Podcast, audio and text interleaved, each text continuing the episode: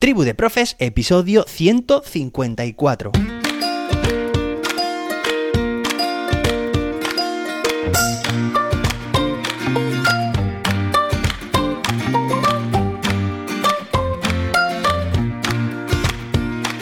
Hoy es jueves, día 18 de agosto de 2022. Oye, es genial que ayer estuvimos hablando de un libro, Diario para Estoicos, y me ha encantado recibir tantos correos de profes que se han animado a leerlo, como David Santos y yo, que bueno, creo que le vamos a poder sacar mucho partido a este libro, claro que sí sobre todo convertirnos en personas y en profesionales, en este caso en docentes, más exitosos, más felices. Bueno, hoy, ya sabéis, continuamos hablando sobre esta temática, salud mental, sobre pensamiento, filosofía de vida, este estoicismo del que estábamos hablando, y hoy vamos a hablar sobre una idea que a veces parece que está implícita, pero hay que hacerla visible, hay que hacerla explícita, y es que no hay salud sin salud mental. Es decir, muchas veces nos imaginamos que, bueno, pues que tener salud es no tener ninguna enfermedad, ¿no? Pues no, no es suficiente ni mucho menos, porque fijaos, según la Organización Mundial de la Salud, ya sabéis, la OMS, la salud es un estado completo de bienestar físico, atención, pero también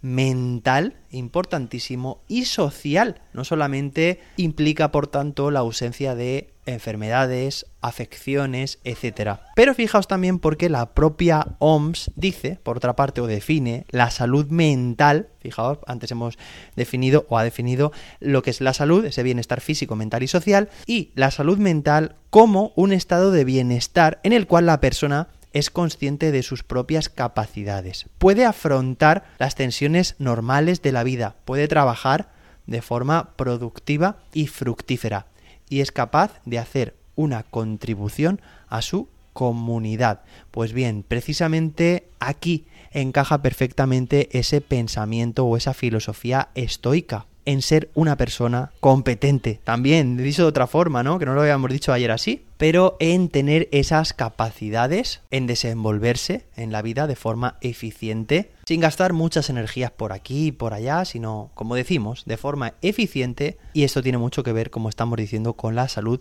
mental. De hecho, la salud mental, como estamos diciendo, es un aspecto más del bienestar de cada persona.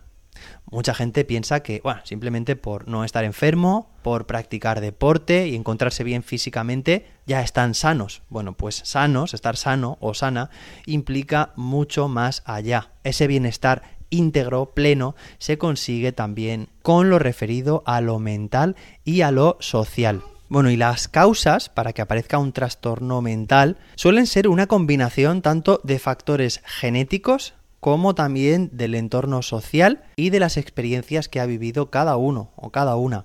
El estrés, la ansiedad, la depresión, algunos trastornos psicosomáticos, como por ejemplo puede ser el insomnio, fijaos, trastornos cardiovasculares, úlceras de estómago, trastornos inmunitarios, alérgicos o físicos como contracturas, dolor de espalda, también alteraciones hormonales, dolores de cabeza, en la gran mayoría de casos tienen su origen en la exposición a riesgos psicosociales en el trabajo. Fijaos lo que estamos diciendo, en el trabajo. Bueno, pues precisamente mañana viernes, para culminar la semana, vamos a ver cuáles son las claves para tener una buena salud mental y cómo en el trabajo, en los centros educativos, se puede fomentar ese bienestar, esa felicidad, que los trabajadores, los docentes estemos más felices. Bueno, ¿cómo se puede hacer esto desde los centros de trabajo?